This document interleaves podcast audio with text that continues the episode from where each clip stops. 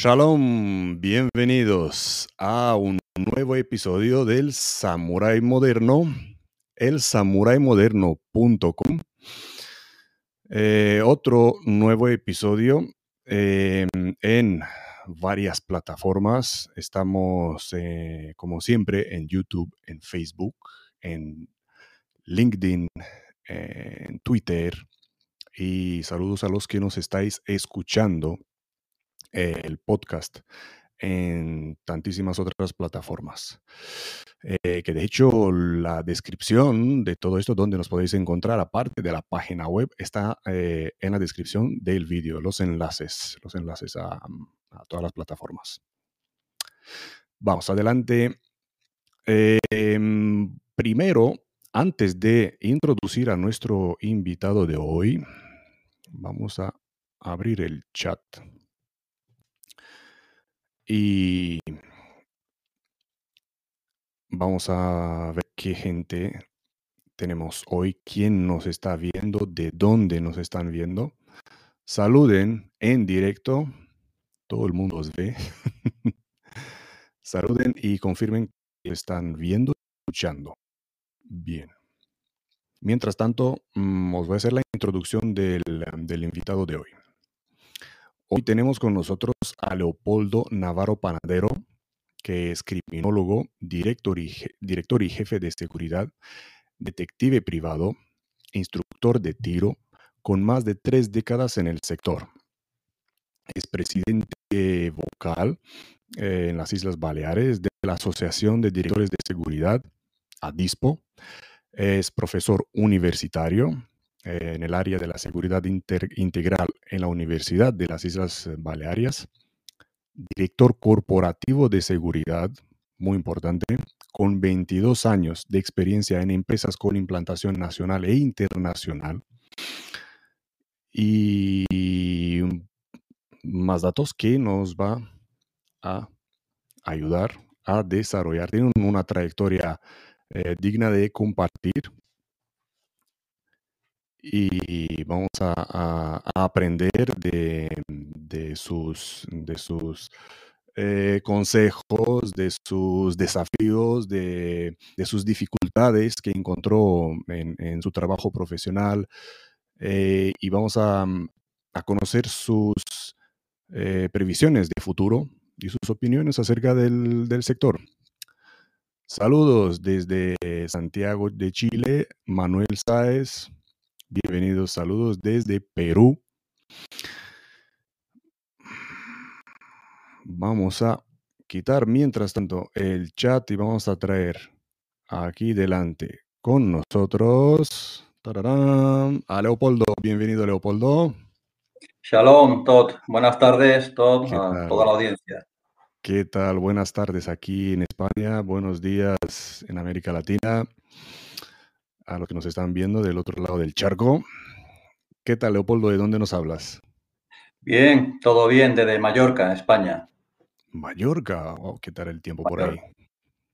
Ah, la verdad que muy buen tiempo, el clima ha cambiado bastante y ahora estoy mirando por la ventana y la verdad que es, se agradece después del invierno. Sí, ¿no? A ver si llega esta primavera de una vez y mejoran las cosas, tanto el tiempo como demás restricciones. Sí, que se levantó un poquito y podamos hacer más cosas. Sí, vale. Leopoldo, quiero abrir eh, este libro que es Leopoldo el Profesional y, aprender y ver qué hay dentro, aprender de, lo que pone ahí en, cada hoja, hacer un resumen porque el libro es grande, ¿no? por decir así, metafóricamente. Eh, Vamos a empezar por el presente. ¿Qué estás haciendo ahora? ¿En qué proyectos estás metido? Bueno, actualmente hace ya mucho tiempo soy director de seguridad. En estos momentos desempeño mis funciones en un, puerto deportivo, una marina con, tiene bastante más cosas, hostelería también. Es lo que estoy haciendo. Y después tengo mis proyectos particulares, profesionales. Estoy escribiendo un libro encaminado a lo que es la dirección de seguridad. Sí, ¿cómo se llama? Bueno, todavía no hemos puesto nombre, es más importante el contenido que, lo que es cómo se va a llamar ah, después, ¿no? Pero es dedicado a los profesionales de la seguridad privada que, van a usar o que pueden portar armas de fuego. Qué bueno, por favor, comparte con nosotros el el el enlace en cuanto lo tenga, ¿tiene fecha de publicación? Espero que a finales de verano, sí. Espero Vale, que a finales de verano. Perfecto, pues a ver si cuando lo lanzas hablamos un poquito aquí. Claro, y hacemos Aprovechamos, la hacemos el lanzamiento y hablamos del libro. Perfecto. Qué bueno, ¿alguna cosa más? ¿Qué más estás haciendo? Bueno, además de mi trabajo de día a día, eh, ahora estamos, eh, estoy en estoy empezando un proyecto que que va para largo, pero que se está empezando ya, que es al otro lado de del charco, como como tú dices, en. Hispanoamérica. Un tema también de marina, de complejo hotelero, de residencial, que se está empezando, están solamente los terrenos, están empezando de cero y estamos estamos preparando el proyecto para para iniciarlo. Ahora estamos por estamos empaquetándolo, por decirlo de sí. alguna manera, y dándole forma para para vislumbrar un poco cómo va a ser el futuro de de ese. Qué bueno, qué bueno. Leopoldo, ¿cuándo empezó todo? Vamos a empezar por el principio. ¿Cuándo empezó todo? ¿Cómo entraste en ese sector? Pues bueno, la pregunta es es un poco, ¿cuándo empezó todo? Yo creo cuando nací. Realmente creo creo que ahí empezó todo. No sabíamos y y y esto es algo que te tengo que agradecer, ¿no?, este programa, porque si estos esta tecnología, est esta esta forma de de plantear lo que estás haciendo tú, lo hubiésemos tenido en en el tiempo que yo empecé, lo hubiésemos Mm. tenido un poquito más claro, ¿no? En aquellos tiempos no había Mm. todo esto. Sabías lo que Gracias. querías hacer, pero no sabías ni cómo se llamaba, ni qué era exactamente, ¿no? Gracias, Bueno, pues gracias. empezó nada más salir de del ejército, del servicio militar, empecé en seguridad. Yo empecé desde abajo, desde guardia de seguridad en aquel tiempo, ho hoy sería auxiliares de Ujú. servicio. Después me saqué el TIP, la placa de de VJ, en aquel Sí. tiempo éramos vigilantes jurados, y poco Sí. a poco fuimos fuimos, eh, fui avanzando, fui estudiando, me fui sacando más titulaciones, fui adentrándome más en el en el mundillo de de la seguridad privada, aprendiendo. Seguimos aprendiendo día a día, porque cada día es algo nuevo. Sí. Y y bueno, hasta llegar al día de hoy, prácticamente. ¿Qué formación tienes? Bueno, actualmente soy criminólogo, eh, bueno, lo que tú has dicho antes, director y jefe de seguridad, delegado de protección de datos, técnico en prevención de riesgos laborales. Pero sí tengo que decir si si algo, si a alguien le puede servir. Yo empecé a estudiar bastante tarde, ya cuando ya era mayorcito cuando empecé a estudiar. De Ujú. hecho, un día que que me di cuenta de que había terminado una FP y que estaba en seguridad y que no tenía mucho más. Entonces empecé a a intentar averiguar más cosas y veía que estaba frenado porque no teníamos más no tenía más titulación. Entonces me saqué el acceso para mayores de 25 años, eh, en la UNED, y una vez que ya tuve el acceso, me saqué la carrera, me saqué la diplomatura, me ya pude, se me abrió un abanico más de posibilidades para poder seguir indagando en lo que es nuestra profesión y y poder seguir avanzando. Entonces, uno de mis consejos a los que estos chavales jóvenes que que están empezando su carrera profesional, incluso laboral, es que no dejen de estudiar, que estudien. Yo actualmente sigo estudiando, sigo preparándome, siguen saliendo normativas nuevas, eh, titulaciones nuevas Sí. que un director de seguridad debe debe tener y que debe requerir sus conocimientos. Entonces, yo, eh, invito a que sigan estudiando, que no paren. Sí, y que nunca es tarde, ¿no? Porque tú empezaste tarde, te refieres a, mm, por si alguno piensa que ya es tarde, que nunca es No, tarde con nunca es tarde, siempre hay que aprender y es es como un entrenamiento más. Eh, nos preparamos físicamente y nos tenemos que seguir preparando mentalmente. Las 2 cosas van cogidas de la mano. Sí, sí, ¿y cómo te has decidido? A ver, cuéntame, ¿com por qué esto y no ser, eh, socorrista, se ser bombero? ¿Por qué esto? Bueno, so ¿por qué no socorrista? Pues mira, también soy socorrista. ¿Por qué soy también socorrista? Pues verás, porque, bueno. eh, porque claro, nosotros, nuestro trabajo, eh, requiere muchos conocimientos, no solamente vigilancia y protección. Hoy en día, un director corporativo de seguridad, hoy ya se llama integral también, va de la mano de integral. Integral integra todo. Y nunca va de más tener conocimiento. Por eso digo que a la gente que se sigan preparando, que cualquier cosa que pueda caer en ellos de conocimientos, que la aprovechen y que lo hagan. A veces lo más insignificante te aporta algo de valor a tu profesión y a tu día a día.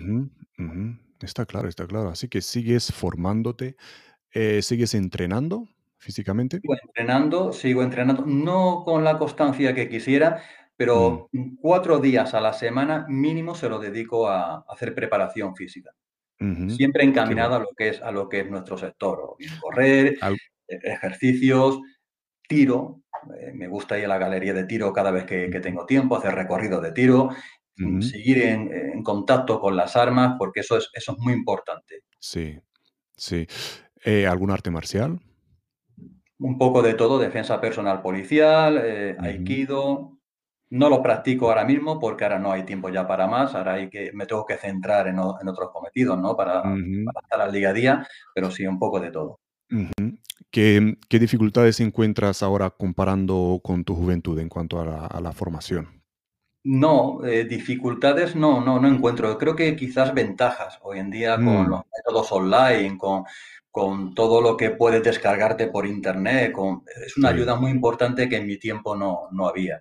Incluso hasta simplemente para comprar un libro hoy en día por internet te lo puedes comprar. Antiguamente tenías que ir a una librería y si donde tú vivías no había ese, ese tipo de librerías específicas, especializadas en el sector, pues no podías, tenías que ir a Madrid, tenías que ir a cualquier otro sitio donde la hubiese. Hoy en día te lo puedes bajar todo por internet.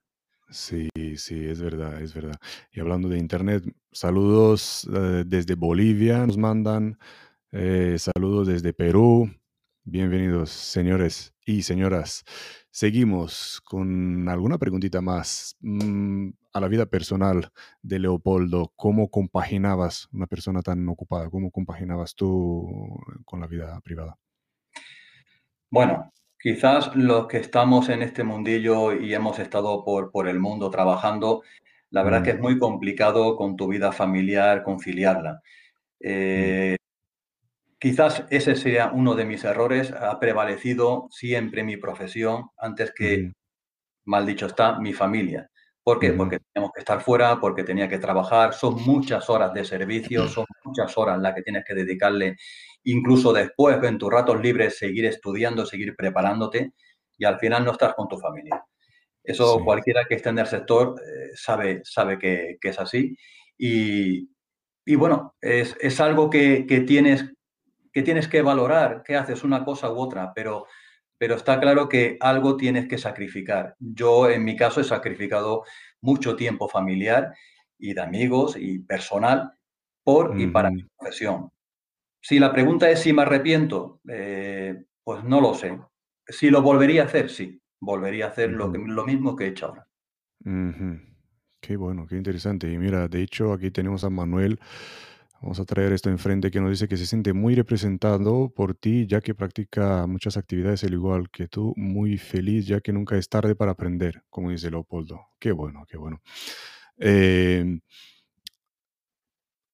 ¿cómo resaltar para conseguir un trabajo? Porque la situación está como está. ¿Algún consejo para los que Sí, están en ese sí. mundillo? Responsabilidad, constancia y profesionalidad. No, no tiene otro secreto. Ujú, eh, dar tiempo, seguir preparándote como si hoy fuera tu último día, seguir, seguir, seguir, seguir Sí. aprendiendo, seguir siendo profesional y mucha constancia, mucha responsabilidad con tu trabajo, mucho respeto a lo que hacemos. Qué bueno. Sí, sí, sí, está claro, está claro. Eh, un suceso que te haya enseñado una gran lección de vida, Leopoldo. Bueno, quizás tengo, tengo bastantes, ¿no? O Quizás tengo bastantes, ¿no? bastantes, Varios. pero Eh, que me haya que me haya enseñado, podría decirte, en el mundo de la seguridad es que cada día se aprende algo nuevo. La Mm, relajación, he aprendido a no relajarme, a mm, creer que sí, siempre hay una amenaza, de que hay que adelantarse, hay que estudiar, hay que hacer una evaluación de riesgos. Esas evaluaciones de riesgos que que a veces creemos que son inútiles, que no sirven, mm, que siempre estamos pensando en lo peor. Pues hay que pensar siempre en lo peor para que cuando llegue por lo menos poder contrarrestarla y poder estar preparado para lo que para lo que te sí, puede para lo que puede llegar, ¿no?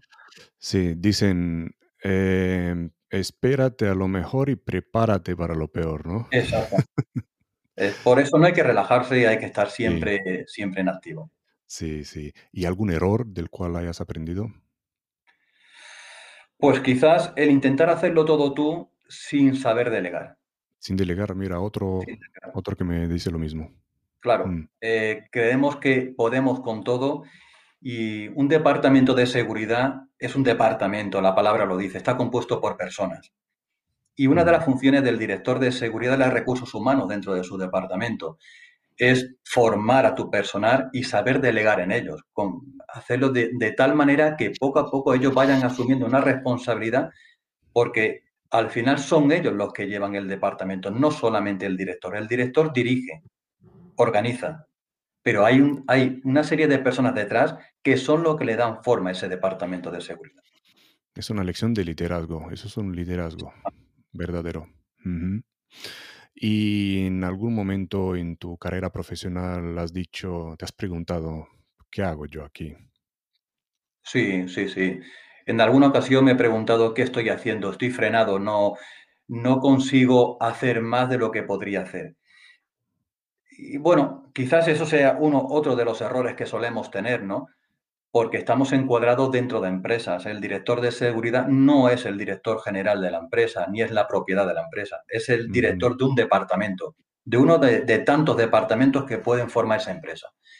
Y debemos saber conjugar y, y coexionar con el resto de departamentos. Muchas veces lo hacemos estancos. Parece ser que porque somos seguridad tenemos que estar aparte de los demás. Y ese apartarnos del resto de empresas nos hace aislarnos y no estar eh, muchas veces en, contacto y enterarnos de según qué cosas que nos pueden ser interesantes a nosotros y que nosotros podemos traspasar al resto de compañeros, al resto de departamentos. Eh, eso, ese puede ser uno de ellos, sí. Sí, sí, sí, sí. Em, Leopoldo, ¿has viajado? ¿Has viajado fuera de, mm, de España? Sí, sí, he estado trabajando fuera, al otro lado en el Atlántico también. Sí, ¿qué tan lejos has visto españoles por el mundo? Bueno, eh, me parece que son gente muy preparada, eh, gente muy valiente, porque tener que, irse de España a trabajar a otro continente o Mm, incluso dentro de Europa, pero irse fuera de tu casa es, es ser muy valiente y mm, además te da una, una, una madurez mental que quizás quedándote en tu casa rodeado de tu gente no la tendrías.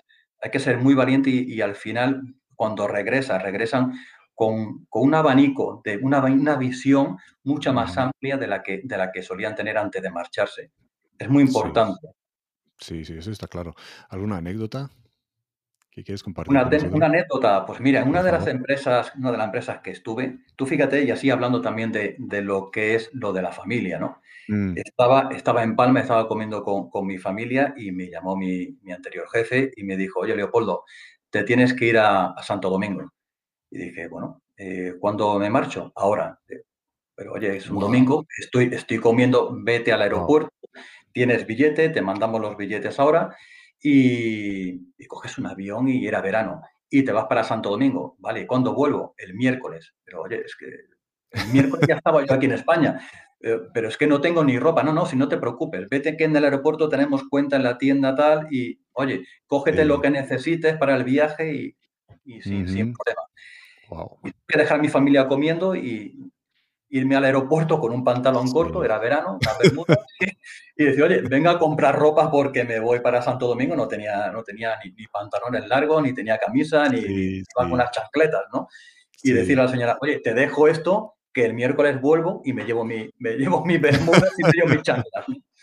Eso, eso puede ser una Wow. sí. Sí, sí, y esto refleja lo que estabas diciendo antes, ¿no? Cómo compaginabas con la familia. Pues esas son cosas que, que te pasaban, esos son los compromisos que tenías que hacer, que afectaron Que siguen real estando relación. y, y siguen Sí, estando. sí, sí, sí. Eh, ¿tenías algún apodo, algún nombre de guerra Bueno, me han dicho conocer? Me han dicho bastantes cosas por ahí, pero mejor no no no repetirlas. Me quedo Si quedo alguien sabe, lo pongan en los comentarios, por lo lo favor. puede lo puede poner lo puede poner, sí, sí. Eh, Leopoldo, uno de tus mayores desafíos. Uno de mis mayores desafíos es seguir seguir preparándome y y seguir avanzando dentro de dentro de este sector, que es tan bonito y tan amplio como es la seguridad. Ya te digo, seguridad integral para mí. Engloba todo, lo que es ciberseguridad, lo que es incluso protección de datos, lo que es, eh, prevención, todo lo que sea seguridad, es seguir avanzando. Y seguir actualizándose, ¿no? Ese es tu mayor Día día sí, día a día. ¿Qué te enorgullece de tu vida profesional? Me enorgullece que mi familia haya aguantado el, el ritmo de vida que llevo. Me Mm, enorgullece mi madre, me enorgullece eh, mis hijos, me enorgullece mi pareja, porque a veces, y, y tú lo sabes, Todd, te- acumulamos mucha tensión, mucha presión, eh, mucho, mucho teléfono el poco tiempo que estás en casa. Eh, a veces estás poco tiempo en casa y estás sí, en manos del teléfono, apartándote sí. para poder hablar con el teléfono porque son conversaciones que, oye, que, que no te pueden estar escuchando. Y eso, eso, hay que, eso hay que aguantarlo. Me enorgullece de la familia que tengo. Qué bueno, qué bueno. Y hablando de cosas privadas, ¿puedes compartir algún cliente de, de alto nivel de tu vida Eh, profesional? Bueno, puedo, puedo compartir. He estado mucho tiempo sirviendo con Abel Matutes, con el exministro de Asuntos Exteriores, por ejemplo. Eh, he hecho alguna escolta con el presidente de Telefónica, cosas así. Sí, sí, sí. Y hablando del tiempo que has estado de escolta, Mm. mm, eh, ¿cuándo fue eso? Pues la última vez sería que ya fue menos, pero hará unos tres años, dos años Ah, mira, aproximadamente. mira, mira. Qué bueno, qué bueno. Activo, Pero claro, ya eran cosas muy esporádicas y casi, Sí, casi casi de compromiso, porque te lo piden, oye, Leopoldo, que, que estamos aquí, a ver si nos puedes echar. Y qué bueno, pues, bueno. pues lo haces. Sí, sí, sí.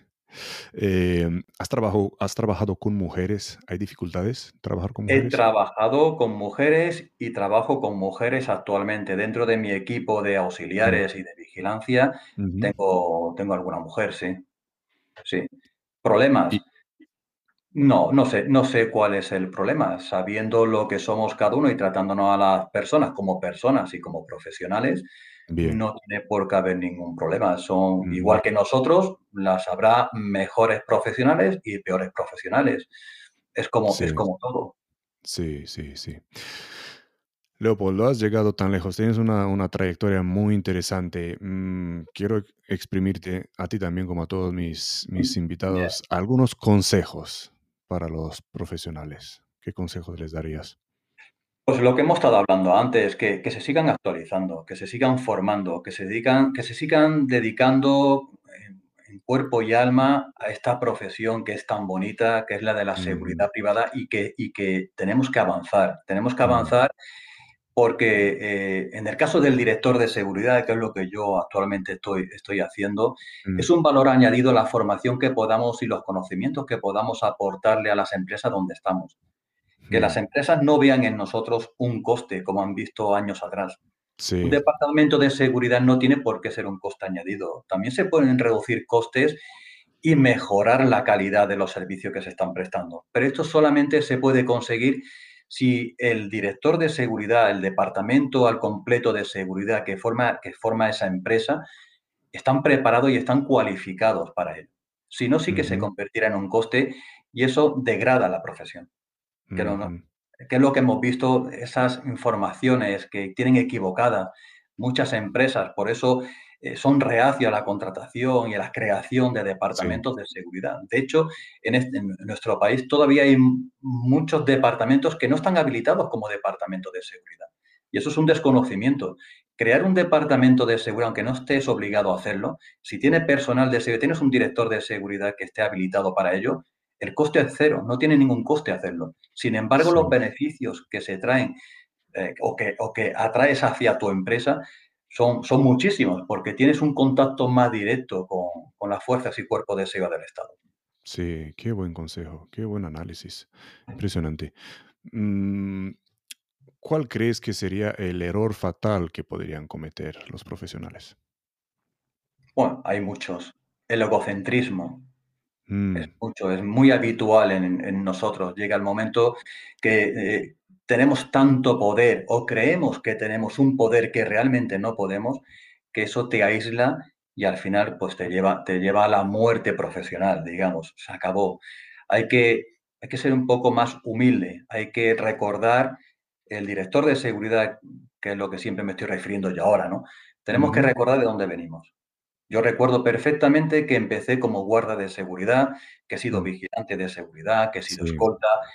Eso no hay que olvidarlo nunca. Incluso tenemos que trabajar mano a mano con nuestros vigilantes, con nuestros auxiliares, eh, Sí. dedicarle mucho tiempo a ellos, escucharlos, porque son personas y y al igual que nosotros tenemos nuestra vida personal y tenemos nuestros problemas en casa, también lo tienen ellos. Y ellos necesitan muchas veces de de que los escuchemos, de que le le demos un consejo y de que podamos ayudarles en un momento dado. Para eso hay que sí. estar muy cerca de ellos. Sí. Y y para los principiantes, para los que les interesa este mundillo y quieren emprender el el largo viaje, eh, ¿qué consejos les darías? ¿Por dónde empezar? ¿Por dónde empezar? Pues Mm. empezar desde abajo, conocer lo que es el sector de la seguridad. Hay que conocer lo que es hacer un servicio de noche, en fines de semana, las navidades, cuando estás solo, cuando tu cabeza no para de pensar y y y tu familia sabe que está en casa esperándote a que tú llegues. Tienes que empezar de abajo para que cuando consigas ir avanzando, subir un peldaño más, vayas recordando vayas recordando esto y vayas aprendiendo de lo de esos servicios que tú has que tú has hecho. Para cuando vayas a realizar una operativa, una evaluación de riesgo, realmente sepas de lo que estás hablando y sepas lo que vas a plasmar por escrito en una operativa, en un informe que le puedas hacer a tu empresa, a la Fuerza y Cuerpo de Seguridad del Estado, a quien corresponda, ¿no? Para eso hay que empezar desde abajo. Hay que empezar y Sí. formarse, no dejar de formarse. Sí, y y viendo a los que están empezando, a esos principiantes, ¿crees que están los que ya emprendieron el camino, ves que están haciendo algo mal? Creo que la formación en en seguridad privada actualmente todavía es es bastante deficiente, es bastante deficiente. Realmente creo que las academias están formando a personal, quizás dicen que mejor que antes cuando éramos VJ. Eh, yo no sé si mejor o si peor, pero sí creo que tenemos que mejorar bastante en las academias. Tiene tienen que buscar prof profesionales que que sean más cercanos a ese alumno, que no solamente darle teoría, sino también darle práctica. Hay que dar Ujú. práctica para que los chicos salgan más formados. Es decir, que lo que no están haciendo bien es tirarse a a cualquier curso, sino que analicen bien cuando toman un curso y que y que, mm que elijan la mejor escuela para hacerlo. Bueno, está claro que lo que hay que principalmente hay que elegir una buena academia donde tú sepas que vas a salir bien formado, ¿no? Pero en seguridad privada hay que empezar siempre por lo mismo, sacándote el título de vigilante y después los que correspondan, como el de escolta, como el de vigilante de explosivos, como, eh, el el que quieras, ¿no? Hay cosas que son muy específicas y después de allí hay otras que no van relacionadas en academias de seguridad, como protección de datos o prevención de riesgos laborales, que ya te digo que cada vez más están entrando dentro de lo que son los departamentos de seguridad integral y que son necesarios. Una persona, un director de seguridad que tenga una instalación de sistema de de circuito cerrado de televisión, de control de acceso, tiene que tener unos conocimientos muy amplios de lo que es la protección de datos, por Sí, ejemplo. sí. También tiene que tener unos conocimientos muy amplios de lo que es la prevención de riesgos laborales, porque tiene personal a su cargo y tiene que saber a qué riesgos están sometidos. No solamente los del sector, sino los de los laborales, como cualquier persona, como cualquier trabajador. Es necesario saber, saber lo que es una coordinación de actividad empresarial, por ejemplo, lo que es una evaluación de riesgo, también. Cada cuánto hay que hacer la formación de ese personal, los reconocimientos médicos, hacer un seguimiento de cada una de esas personas. Para eso tienes que tener un conocimiento de lo que es la legislación en en esa materia. Sí, sí, tienes toda la razón. Y aquí tenemos un comentario del teniente Cuenca de, mm, de LinkedIn que dice: "Un clásico en la profesión es el ego", que ya otros profesionales lo mencionaban en en otra entrevista, eh, y lo mismo, no dejar la formación, también es un clásico. Nos saluda, eh, Celso Portillo, saludos a saludos a todos. La seguridad privada es una inversión, como tú decías, que se ve retribuida en la reducción de pérdidas, es un costo-beneficio. Em ¿cómo ves el sector en los últimos 20 años, Leopoldo?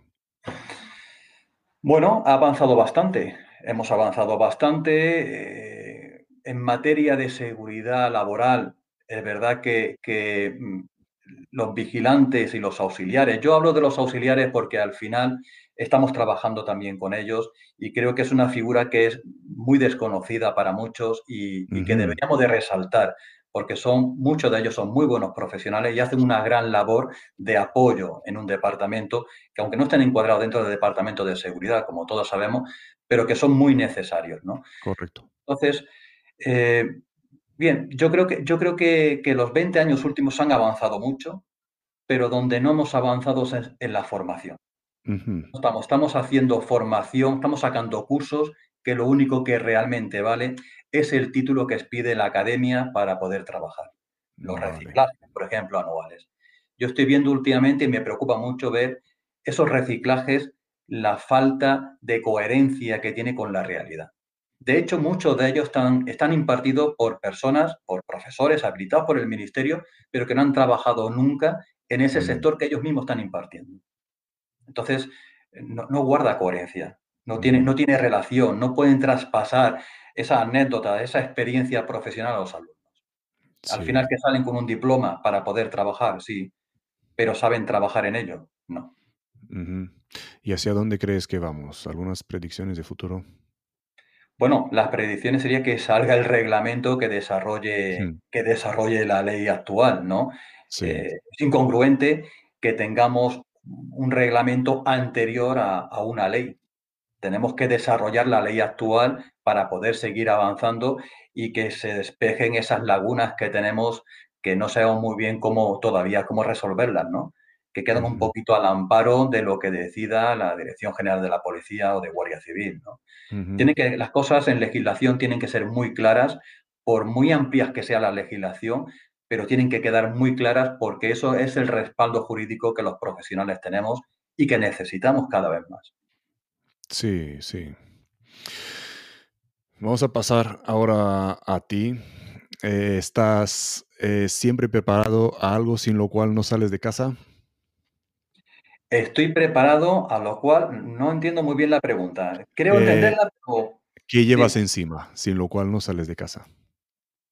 Bueno, lo que llevo encima, como cualquier profesional antiguo, de los que somos antiguos, sabes que todos tenemos nuestra mochila preparada y que va con nosotros. Eh, lo que hay en esa mochila, pues ya sabes tú que es supervivencia diaria para aguantar una semana fuera de casa. Eso, eso siempre, nunca viene de más.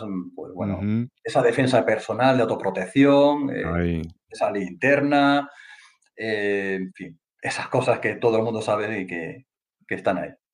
Sí, sí, sí. ¿Usas algún truco, Leopoldo, para estar despierto, para organizarte, para estar puntual? ¿Tienes algún truco que quieres compartir con nosotros?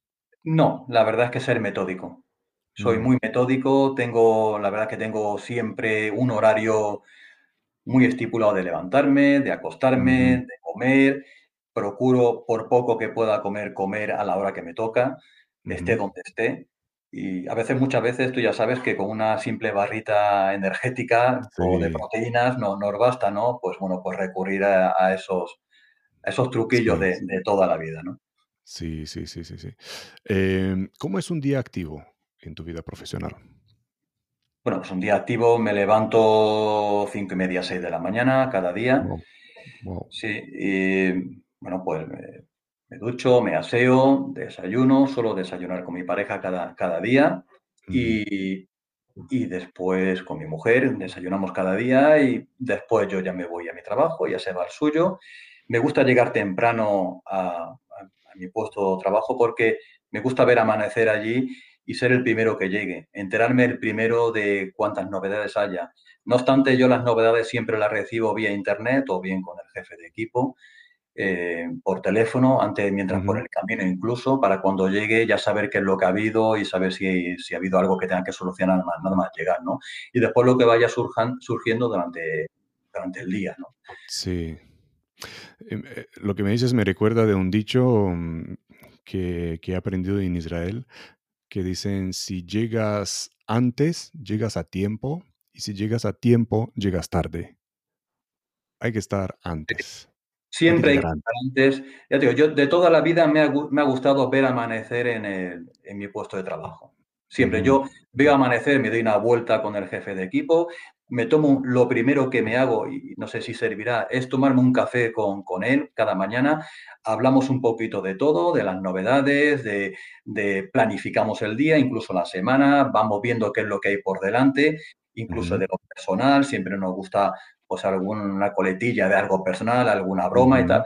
Y después él sigue con, con, su trabajo, yo sigo, sigo en mi despacho, veo los mails, contesto los mails, planifico y, y después ya el, el, el, seguir poco a poco. Pero me gusta mm. llegar muy pronto, sí. El arranque del día, ¿no? El arranque del día. Eso. Eh, hablabas de que vas al campo de tiro. ¿Cuál es tu arma preferida? El revólver.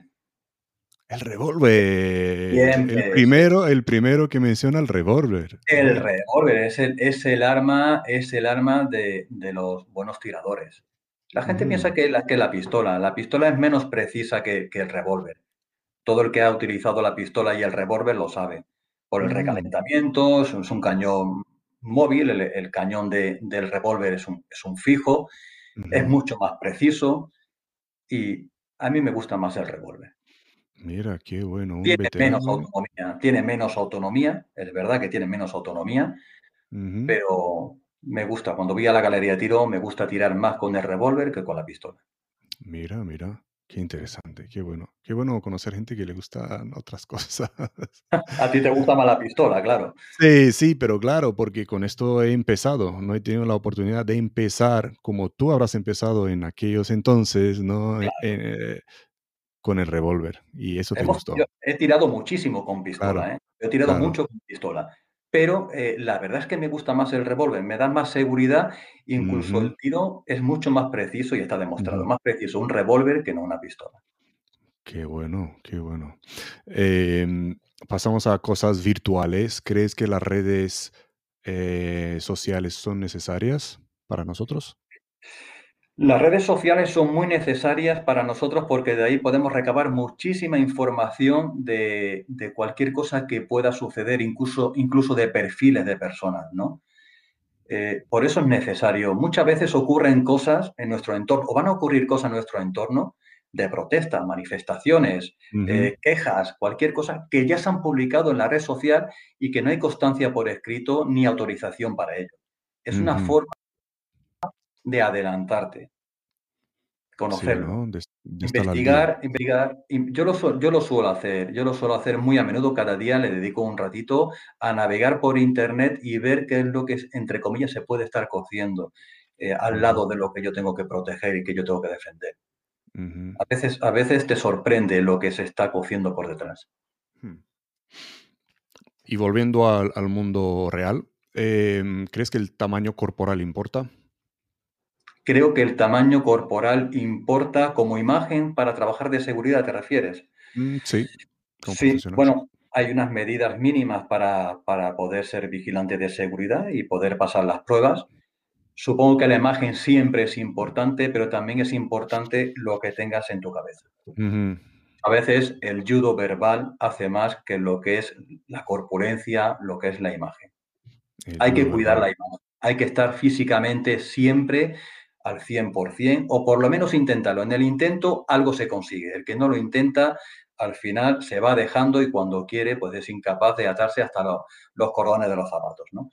Eso no puede llegar en nuestra profesión. Tenemos que estar en una situación siempre de el máximo que se pueda en condiciones físicas, pero también mentales. Sí, sí, hablando de mentales, gracias por, por mencionar el judo verba- verbal. Me encanta este término. Otro entrevistado lo ha mencionado también.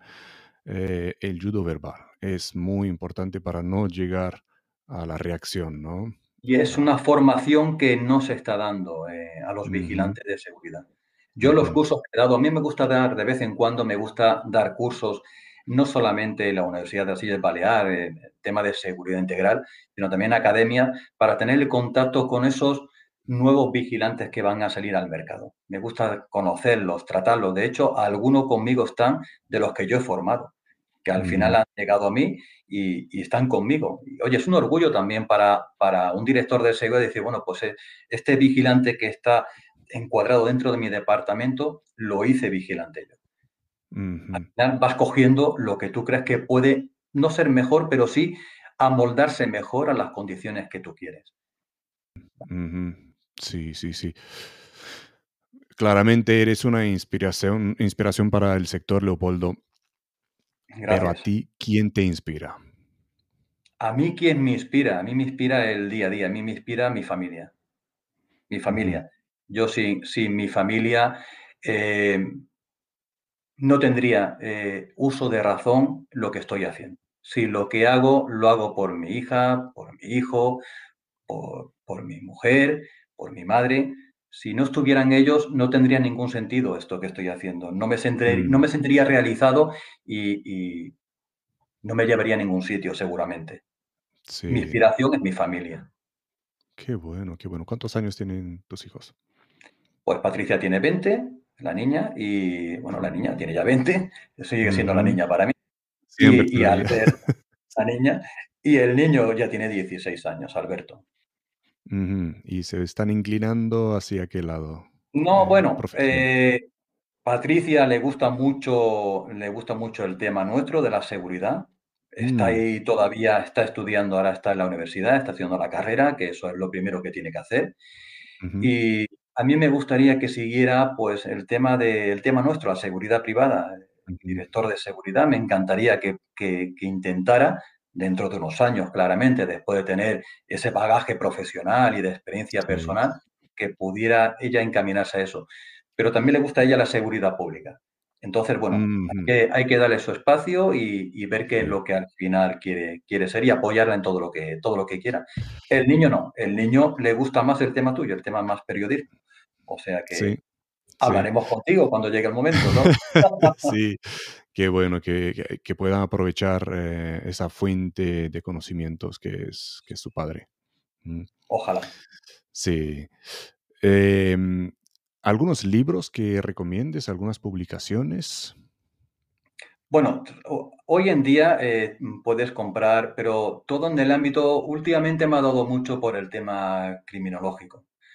Creo que conocer, eh, las directrices que que que las personas, por por nuestras enseñanzas, nuestra crianza, nuestro, eh, donde hemos est nuestro entorno, donde nos hemos criado, nos dice mucho de lo que puede desarrollar esa mente humana el día de mañana, ¿no? Entonces, Mm. últimamente, eh eh, se lo estoy dedicando mucho a a leer sobre tema de criminología. He Mm. estudiado soy soy criminólogo y creo que que hay muchos avances y y es muy necesario seguir seguir viendo cómo se va de desenvolviendo todo, ¿no?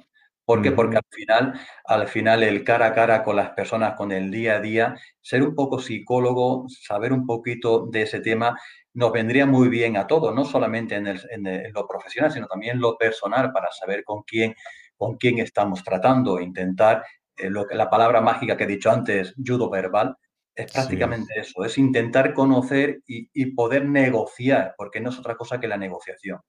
Hay que negociar para que la cosa suavizarla y y poder llegar a un buen resultado, ¿no? Sí. Y y hablando de criminología, mm, sabemos que en España, o corrígeme si me equivoco, no hay una una una s un un un un puesto de criminólogo reconocido como tal, sino solo creo que en en en Cataluña, si no me equivoco. ¿Qué salidas laborales tendría un un recién graduado, de Bueno, el tema el tema de criminología estaba está muy enfocado actualmente para para la fuerza y cuerpo de seguridad del Estado. Sí. Está muy enfocado así. Está, eh, muy infravalorado para el sector privado. El sector privado, en centros de menores, por ejemplo, yo pondría un criminólogo al frente, Sí. claramente. Eh, hay psicólogos, hay trabajadores sociales, pero sin embargo, creo creo que la figura para esos centros debe ser la del criminólogo, porque es es la que más acondiciona, eh, toca un poco de todo, ¿no? Y es la que más acondiciona, eh, esos centros. Tenemos en las universidades, tenemos en los colegios, grandes colegios, donde donde no tenemos una figura que que le pueda que le pueda, eh, ayudar a los niños a darle una formación y a cuidar de ellos incluso, ¿no? Entonces, yo ahí también la la encuadraría. En los ayuntamientos, pues para hacer unas evaluaciones, para adelantarnos a los hechos, ¿no? Para ver cómo está desarrollándose, eh, el índice criminológico en en ese sector. También lo encuadraría. no está, no está valorado para eso, pero, pero creo que es necesario en esos sitios. Tienes toda la razón, sí. Antes de terminar, Leopoldo, ¿dónde te puede encontrar la gente online? En LinkedIn me pueden encontrar, sobre todo en LinkedIn, porque yo el, Facebook es, algo muy, muy personal que, es para la familia y tengo, creo que son 18 agregados que son mi familia nada más. Pero por LinkedIn, por LinkedIn me, pueden, me pueden contactar, sí. Qué bueno, qué bueno. Pues el enlace a tu LinkedIn estará en la descripción del vídeo. No obstante, cuando termines con el libro, cuando te decidas publicarlo, por favor, avísame y, hablaremos sobre, sobre ello. Llevo ya un, llevo, la verdad que llevo más de un año ya intentando, lo voy dejando, lo voy cogiendo porque tampoco tengo prisa. Es algo, es algo que estoy haciendo porque, porque me gusta y porque creo que cuando un vigilante o incluso una escolta va a una galería de tiro, las primeras veces mm. no sabe ni cómo municionar un arma, ni sabe las mm. distancias, ni sabe cómo cogerla, ni sabe eh, cuánto, cómo es el ejercicio, ¿no? Entonces, pues ahí se, se va a desarrollar un poco con fotos incluso, con dibujos, estamos haciendo, cómo se coge un arma, eh, las distancias, el ejercicio, eh, todo lo que sea relacionado con, lo que es el armamento para seguridad privada. Sí, sí. Y vamos a coger un comentario de Guillermo Carrillo que también considera importante impulsar el rol del criminólogo en la iniciativa privada eh, que actualmente salen de la universidad y no cuentan con lo básico para desempeñar la función. Efectivamente. Tenías razón. Eh, señores, muchísimas gracias por la participación. A todos los que nos habéis eh, visto y escuchado en todas las redes, los que nos habéis eh, escuchado en el podcast. Leopoldo, espero verte en persona y hablar cara a cara. Cuando quieras. Cuando y, quieras. Y nada, la en la descripción del vídeo estará el enlace para quien quiere conectar con Leopoldo y hasta un próximo episodio. Muchísimas gracias. Leopoldo Navarro Panadero. Señores, hasta luego. Muchas gracias, Todd. Muchas gracias a todos. Hasta luego.